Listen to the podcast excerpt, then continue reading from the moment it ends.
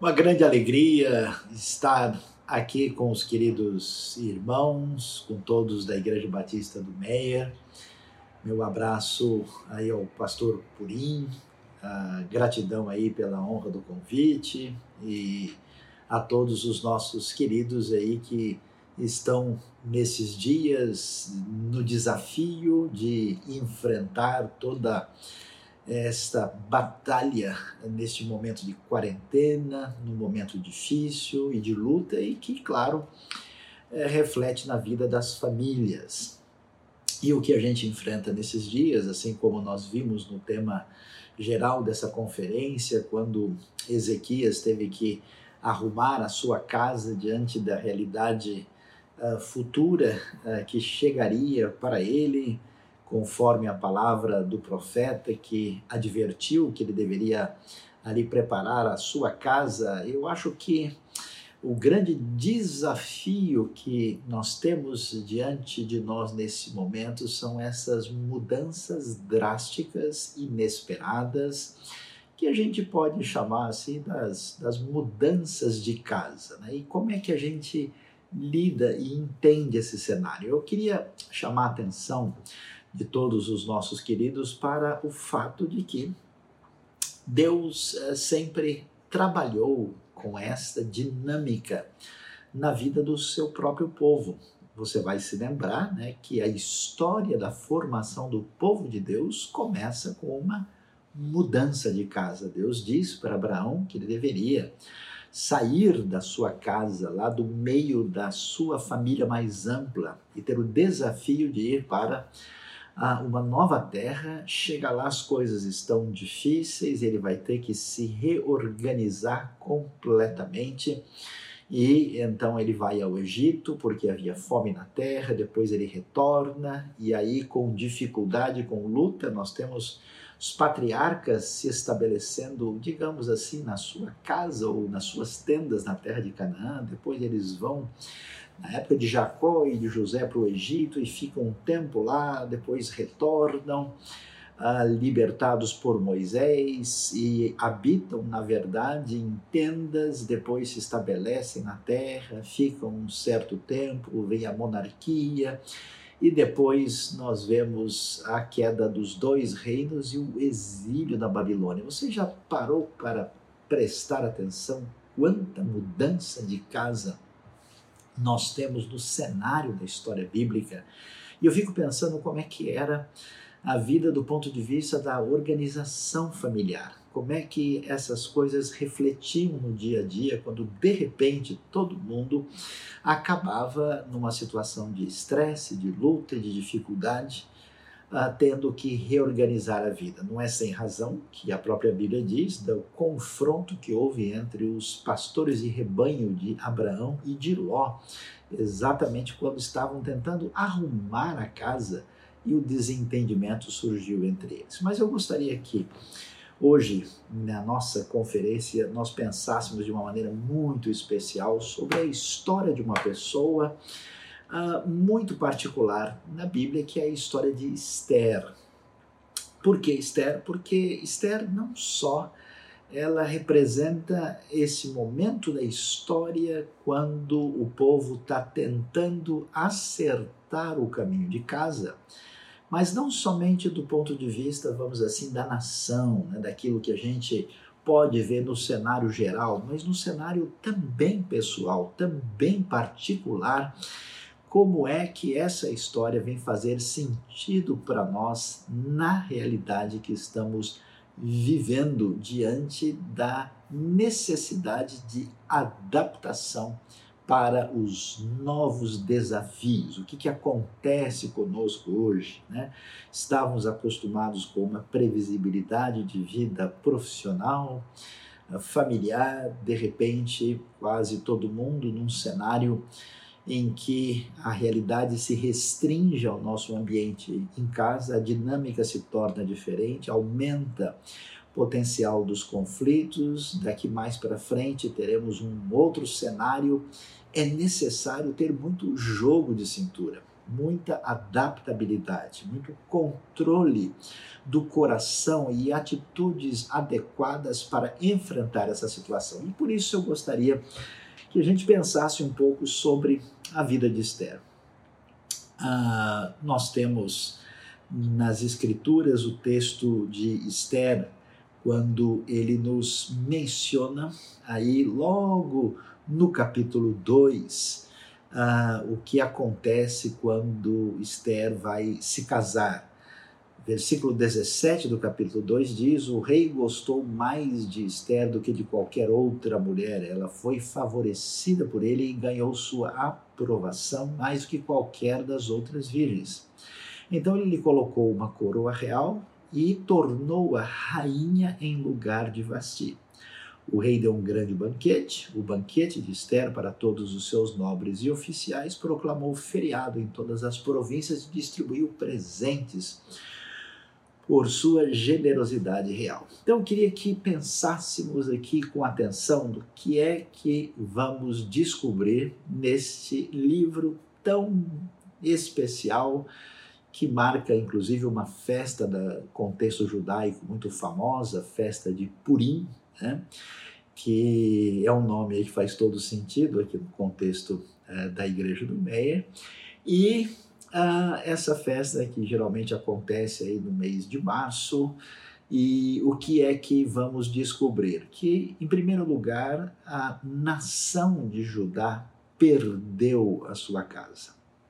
Ou seja, esse povo estava acostumado a viver na época da monarquia, vão-se os anos saudosos do reinado de Josias, que terminou aí no ano 609, e aí chega o domínio babilônico na terra de Judá, e aí você pode imaginar as transformações, as mudanças que atingem a vida pessoal e familiar de cada pessoa. É uma mudança política, uma mudança religiosa com as exigências dos babilônios agora, uma mudança em termos de segurança, a gente não pode entrar e sair de casa com tranquilidade, porque agora somos uma nação dominada pelo estrangeiro. Nós temos uma história difícil de três etapas de pessoas levadas como prisioneiras e cativas para a Babilônia. Essas três etapas vão acontecer no ano 605, 597, finalmente em 586 a.C. E aí o povo vai se adaptar à nova realidade agora depois de mudar de casa. Ou seja, mudam de terra, mudam de posição social, mudam de trabalho e vão ter que se reorganizar totalmente na sua experiência na Babilônia. Você imagina só, os estudiosos chegam até mesmo a dizer que uh, o judaísmo, como nós o conhecemos, ele, sim, ele, ele surge, nasce nessa experiência da Babilônia, tendo assim uma ruptura com a antiga, digamos assim, religião israelita uh, da história bíblica, ele tem que fazer uma reorganização da vida. E isso vai atingir toda a realidade, inclusive de formação, eh, de língua, vão aprender uma língua nova chamada aramaico. E quando eles estão assim, vamos dizer, se acostumando a viver razoavelmente no ambiente babilônico, e nós temos muitos relatos bíblicos sobre isso, aí nós vamos ter uh, o cenário em que um outro povo, com uma outra cultura, que não tem nada a ver com a cultura dos judeus, nada a ver com a cultura da Babilônia, surge o Império Persa, as conquistas do grande Ciro, e aí nós temos um novo cenário com o domínio persa, onde novamente é necessário mudar de casa. Ah, povo de Israel, povo de Judá, o povo que passou anos morando, vivendo no deserto, povo que passou por tantas dificuldades e lutas nas suas uh, necessidades de realocar a sua moradia, agora nesse ambiente, no contexto do Império Persa, uma readaptação precisa ser feita. Interessante que nós temos Ciro 538 a.C., e aí o povo vagarosamente começa a voltar para a terra de Judá, depois da liberalidade dos persas para que se fizesse isso. Eles vão reconstruir o templo agora muito limitadamente lá em Jerusalém, no ano 516, na época de Dario, e só depois do início desse período, em 80 anos depois, é que a gente vai ter a vinda de uh, Esdras. E nessa ocasião, aí é exatamente o período um pouquinho antes de Esdras, provavelmente se calculam 50 anos depois de Ciro, é que nós vamos ter a época da rainha Esther. E o que, que acontece? Se a gente for pensar em necessidade de mudança, de como é que a gente lida com a vida, nós precisamos saber como colocar a casa em ordem diante de mudanças com uma pessoa como Esther. Por quê? Porque preste atenção. O texto começa dizendo para gente, logo no início, uh, que Esther tem uma situação familiar totalmente diferente. Primeiro, ela é judia, ela está no ambiente persa, numa cultura pagã completamente diferente, ela vai ter que já fazer todo o esforço para saber como se sentir em casa. Não sei se você já viveu muito longe do seu ambiente de nascimento, às vezes num outro estado, ou num outro país, numa outra cultura, às vezes uma cultura muito diferente. Então Esther está lá e ela tem um problema sério, porque ah, ela não tem pai nem mãe ela não tem a estrutura familiar que pudesse ajudá-la a organizar a sua vida. Nós não sabemos detalhes, nós temos uma informação muito rápida na própria escritura. E o que nós temos é a tradição judaica é, falando né, a respeito do que teria acontecido, e a tradição judaica sugere o seguinte: que é muito possível que o pai de Esther tivesse morrido enquanto a sua mãe estava grávida. E quando Esther nasceu, aí ela teria perdido a sua mãe e ficando completamente órfã. E nesse caso, nós, ela vai ser uh, cuidada pelo seu tio, seu parente, que recebe uma atenção especial o famoso Mardoqueu, às vezes chamado de Mordecai em algumas traduções. E esse cenário já é um cenário completamente atípico, né? porque uh, Esther está dentro de uma cultura que valoriza a genealogia, que valoriza a família, que valoriza aquela ideia de que uh, quem é abençoado né, tem a benção de Deus atravessando as gerações. Então, se você está num ambiente assim que a nação já está sob juízo, em que eles estão fora de casa, onde foi necessário fazer todo tipo de readaptação, e você não tem nem família, nem pai, nem mãe, imagine só a situação. Você, vamos assim dizer, está sujeito a uma depressão total, está com. Uh, vamos assim dizer, com a, a, os nervos, a flor da pele diante desse cenário. E o que acontece? O texto mostra para a gente aqui algo muito importante que a gente não pode perder de cena se quisermos pensar na realidade da nossa casa, como é que a gente consegue de novo se sentir em casa diante das coisas que parecem não casar, não se encaixar. Nós vamos ver é, que Deus está por trás do cenário mais imprevisível possível. Parece que Deus ou acelerou o motor do julgamento ou se distanciou de todos e não mandou mais notícias. Nós vemos é, que, apesar de tudo, Deus atua no contexto da história sem deixar de prestar atenção às pessoas individualmente. De modo que eh, a maioria de nós conhece bem a história. A antiga rainha Vasti um dia resolveu bater de frente com o grande monarca imperador, com seus costumes antigos do Império Medo-Persa, e ela foi deposta, perdeu seu lugar. Então, imagine só o rei então faz um concurso, era o, a Persia Fashion Week, para ver qual era a bolsa mais bonita, foi o desfile de modelos para saber uh, o que ia acontecer. E então chegamos ao capítulo 2, verso 17, quando diz que o rei gostou mais de Esther do que qualquer outra mulher, não só pela sua beleza, pelo tratamento que ela fez, para parecer de fato ainda mais bela, mas pelas suas qualidades como pessoa. E aí é que vem algo muito significativo para nós. Se já é difícil viver no ambiente estrangeiro,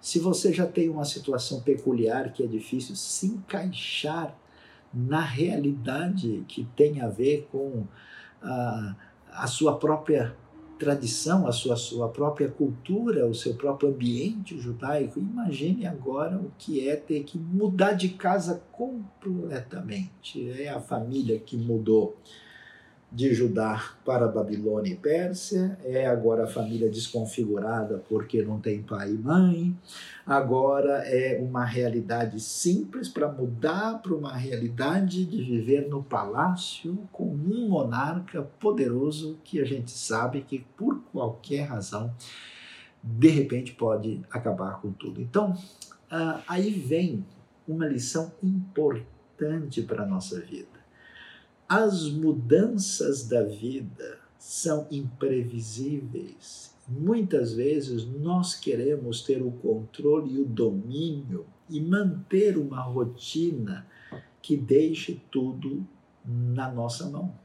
E uma das grandes lições que a palavra de Deus, que o texto bíblico traz para a nossa vida, é exatamente nos dar dicas, orientações encaminhamentos de como nós podemos ser fortes, podemos ter paciência, desenvolver virtudes e ter certas posturas que nos darão condição de lidar com o imponderável, com aquilo que é inimaginável. Eu fico imaginando a cabecinha de Esther, porque ela é nova.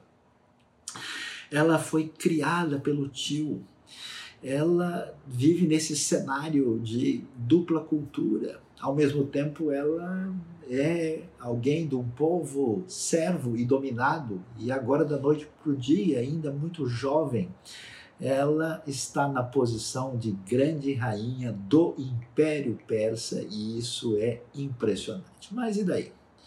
Por que é que Deus às vezes permite que não só a nação, o seu povo, mas pessoas individualmente enfrentem situações tão complicadas e difíceis.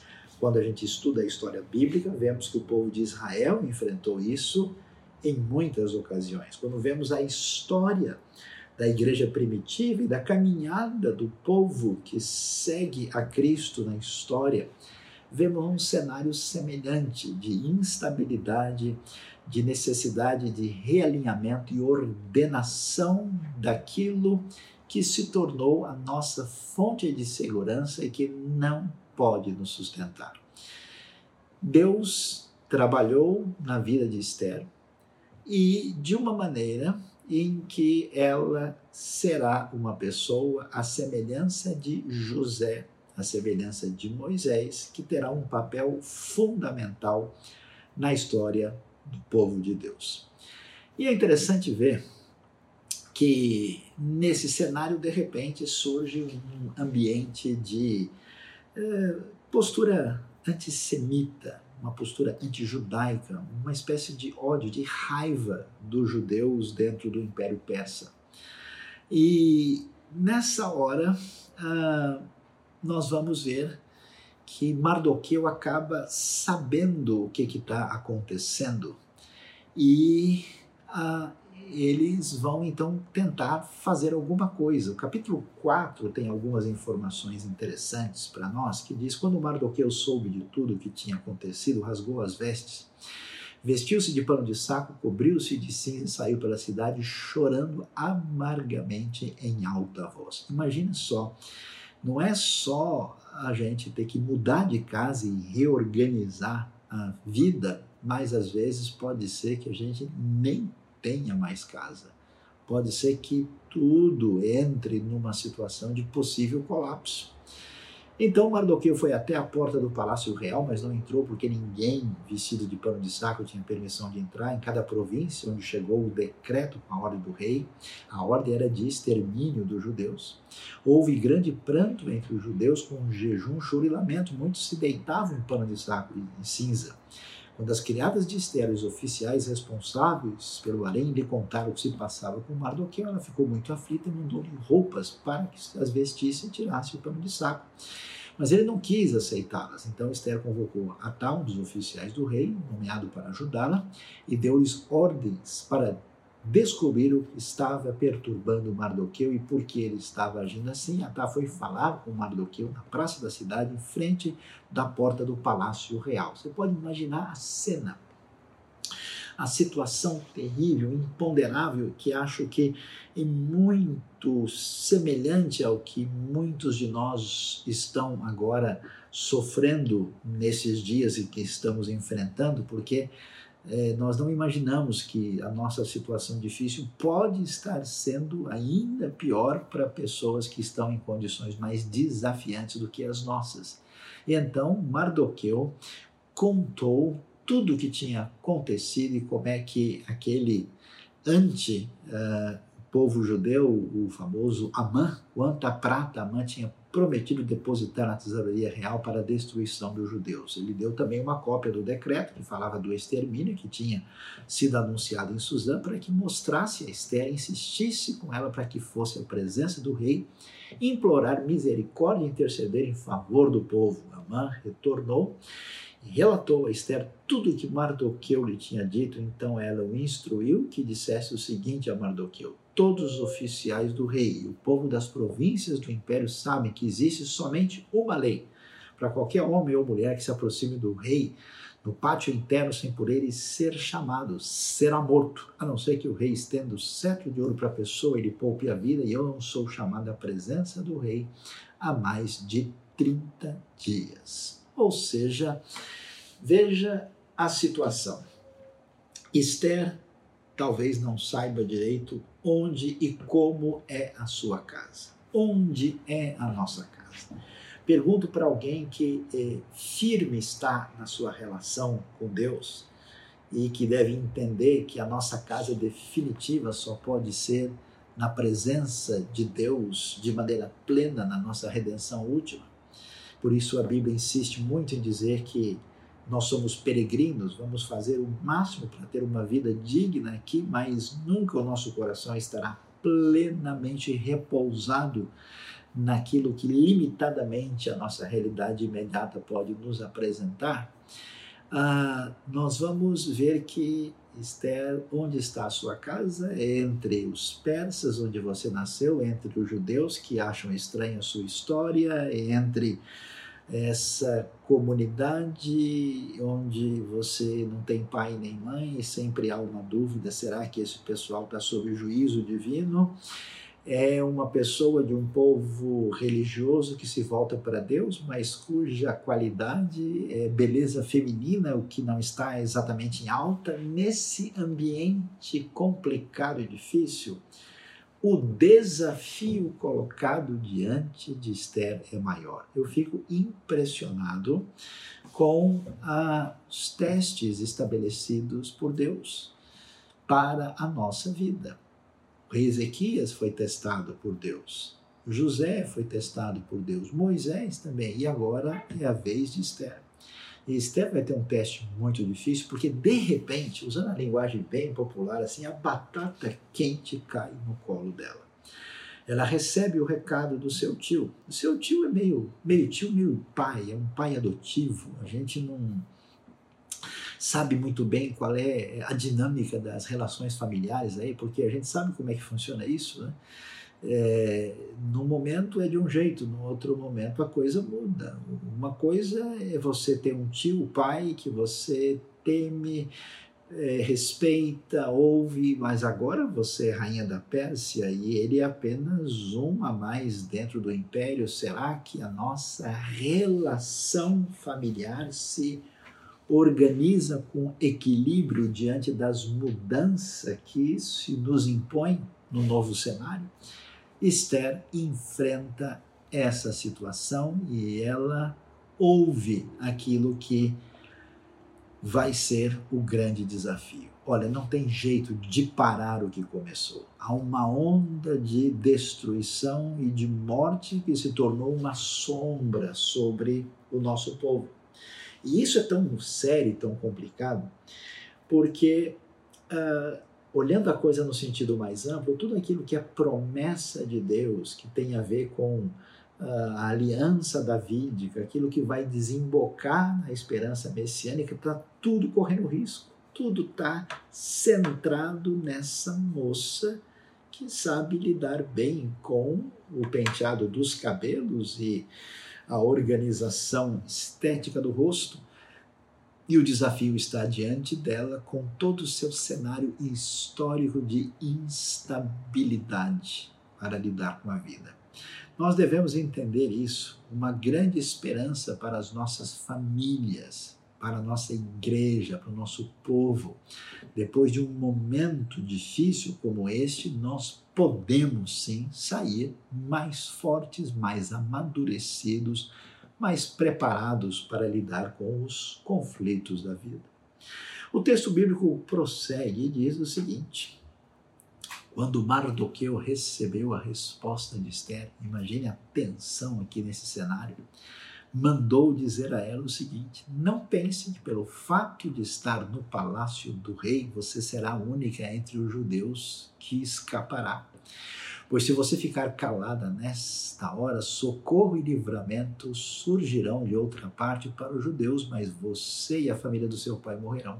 Quem sabe se não foi por um momento como esse que você chegou à posição de rainha. Eu acho impressionante essa palavra. Primeiro que o Mardoqueu vai direto ao ponto. Ele não diz, olha, a Esther agora é rainha, então a gente precisa né, fazer uma conversa assim política. Oh, querida Esther, que saudades. Oh, tô mandando aqui um pouco de é, de lembranças aí de todo o nosso pessoal, todo mundo mandou um beijo no seu coração, ele não diz isso, né? ele vai direto ao ponto e diz: olha, nós precisamos entender que está acontecendo nesse cenário.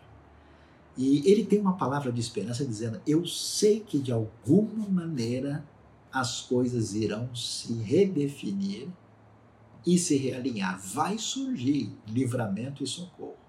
A nossa postura de fé e de esperança em Deus sempre deve ter, manter a cabeça erguida e uma expectativa positiva. É isso que ele vê, mesmo diante do possível genocídio caindo sobre o próprio povo. E aí ele põe um desafio: olha, você não vê que agora você está na posição de fazer diferença? Porque Esther tem um grande desafio, né? como talvez alguns de nós podemos ter numa situação de mais estabilidade, sabe de uma coisa, eu vou esperar a coisa passar, eu não vou me envolver com nada.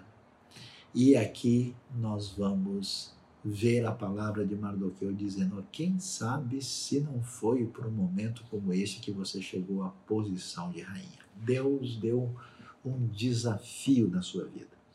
Um desafio como pai, como marido, como esposa, como mulher, como mãe, uh, como filho, uh, no ambiente familiar, e você é chamado a fazer diferença na sua posição dentro de casa e na sua posição na casa maior que envolve as relações com o povo de Deus, a igreja e as relações dentro do nosso contexto da sociedade. E é interessante a gente ver como aqui a palavra é contundente de maneira absolutamente peculiar e extraordinária. E sabe o que, que me chama a atenção? Você sabe, talvez você já ouviu falar disso, que misteriosamente o que colocou muitos rabinos aí em choque e eles ficaram literalmente com as barbas de molho é que o livro de Esther não menciona Deus, não fala nada sobre o nome de Deus. Há, assim, uma intenção aparente é, de um silêncio divino. Parece que tudo aqui está errado. Parece que tudo virou no avesso e temos uma grande confusão no cenário. Por quê? Porque nós temos uma moça jovem órfã, em vez de ter um nome sábio de família respeitável criado na lei do Senhor. Nós estamos num território pagão de um povo que não conhece o Deus verdadeiro. Uma moça que, pela sua simpatia e beleza, se casou com um rei divorciado pagão que tem ali um harém. Quer dizer, é tudo muito fora do que a gente poderia imaginar. E nesse cenário de perigo, de ameaça, de morte, de destruição, ela que tem o seu único amparo no seu tio, barra pai, Mardoqueu, que agora fica à distância, tudo acontece em torno dela e o nome de Deus não é nem mencionado. É interessante porque nós temos no livro de Esther o que a gente chama de uma presença sutil da parte de Deus. Quando eles vão jejuar, quando se fala, olha, não é sem razão que você chegou a essa posição, então há a sutileza de não mencionar nada como se Deus tivesse agindo como uma espécie de agente secreto, que não coloca o seu nome. Nós vemos somente as pistas, a manifestação fugidia do silêncio divino. Muitas vezes nós vemos isso e a Bíblia quer nos ensinar, porque nós achamos que nós somos protagonistas porque temos tudo sob o nosso controle e basta ter que ajustar um pouco a casa, a vida, ter que ficar um pouquinho mais de tempo em casa do que a gente ficava antes, sair da nossa artificialidade, ter que conversar, realinhar e fazer uma série de coisas em conjunto, parece que o nosso mundo entra numa crise maior. Deus está por trás do seu aparente silêncio, talvez com mais força do que a gente possa imaginar. Por que, que ele não fala alto? Por que, que ele não apresenta o seu nome? Porque o seu chamado envolve uma necessidade de atuação diferenciada da nossa parte. E o que é que a gente vai descobrir nesse cenário do ensino divino? Olha lá. A Bíblia diz, na sequência do texto, agora, no verso 15, então Esther mandou esta resposta a Mardoqueu: vá reunir todos os judeus que estão em Suzã e jejuem em meu favor. Jejuem em meu favor? Jejuem com referência a quem? Silêncio, silêncio que nos ensina e revela muito. Não comam nem bebam durante três dias e três noites. Eu e minhas criadas jejuaremos como vocês, todo mundo, um longe do outro, cada um numa casa, todo mundo jejuando. Depois disso, irei ao rei Ainda que seja contra a lei, se eu tiver que morrer, morrerei. Mardoqueu retirou-se e cumpriu todas as instruções de Esther. É muito significativo o que o texto diz para nós, é que os caminhos decisivos que vão marcar a história, que vão fazer diferença, que vão reorganizar a nossa casa, estão ligados com a reorganização do nosso mundo interior, apesar das dificuldades. Esther tinha tudo para dar errado. Na sua experiência como povo e nação num ambiente hostil dominado, na sua experiência de formação, porque não é isso que a gente faz, ah, mas eu sou assim, eu sou muito nervoso porque eu fui criado dessa maneira, eu tive isso, tive aquilo. Esther, nem pai e mãe não teve. Esther tinha desculpas do tipo: é que eu não sei, acho que eu sou metade persa, eu sou metade judia. Ah, mas eu não sei me portar direito na casa do rei, porque eu vim de um outro contexto, uma família humilde, agora eu estou meio perdida. Ela tinha mil desculpas. E além do mais, toda a sua experiência não era uma experiência que favoreceria o nível de responsabilidade que Deus lhe entregou. A realidade da casa do povo, a sobrevivência, o futuro, o encaminhamento na direção desse lar transitório que se define a partir de um lar interno, na relação profunda com Deus, que se traduz na relação correta com o próximo, nós vamos descobrir na atitude de Esther. Por quê? Porque se nós estamos seguramente alinhados com o Senhor de toda casa, de toda habitação, que habita no meio do seu povo, habita na comunidade do povo de Deus, na qual nós somos, de maneira privilegiada, chamados de pedras vivas, a partir da ação do Espírito Santo e das virtudes especiais de Deus, nós temos condição de tomar as decisões que separam a vida da morte. Atitude corajosa, atitude de dependência de Deus, atitude inteligente e sensata. É interessante Esther capítulo 5, a partir do verso 1.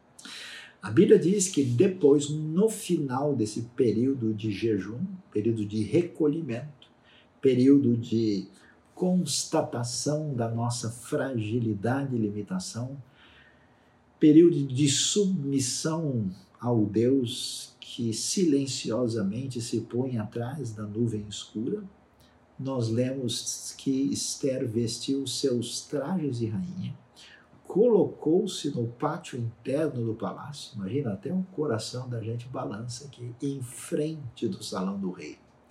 O rei estava no trono, de frente para a entrada. Imagine só. Quando viu a rainha Esther ali no pátio, teve misericórdia dela e estendeu-lhe o cetro de ouro que tinha na mão. Esther aproximou-se e tocou a ponta do cetro. E o rei lhe perguntou: Que há, rainha Esther? Qual é o seu pedido? Mesmo que seja metade do reino, lhe será dado. Respondeu Esther: Se for do agrado do rei, venha com Amã a um banquete que lhe preparei. E a história então vai prosseguir e eu acho que você sabe o que acontece nesse banquete. Esther revela o plano perverso de Amã.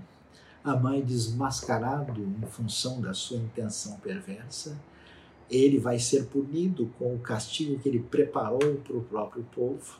As coisas se complicam e, nesse momento da história, nós temos a salvação do povo de Deus, a salvação do povo judeu, a salvação de Mardoqueu, de Esther, de todos nesta hora, através de uma atitude absolutamente adequada, corajosa e correta da rainha Esther.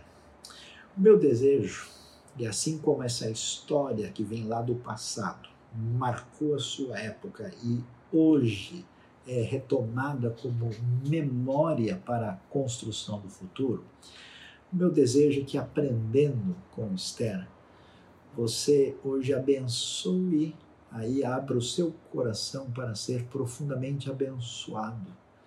Abençoado no sentido de entender a maneira como Deus age, como ele muitas vezes não assina o seu nome e coloca desafios diante de nós para que, mediante uma atitude correta, de uma casa bem arrumada aqui dentro. Vencendo as dificuldades da vida, a gente possa colocar em ordem a nossa casa com esperança, com atitude correta, tomando a decisão sábia e necessária para que a nossa vida seja muito abençoada. Que o Senhor nos ensine no dia de hoje.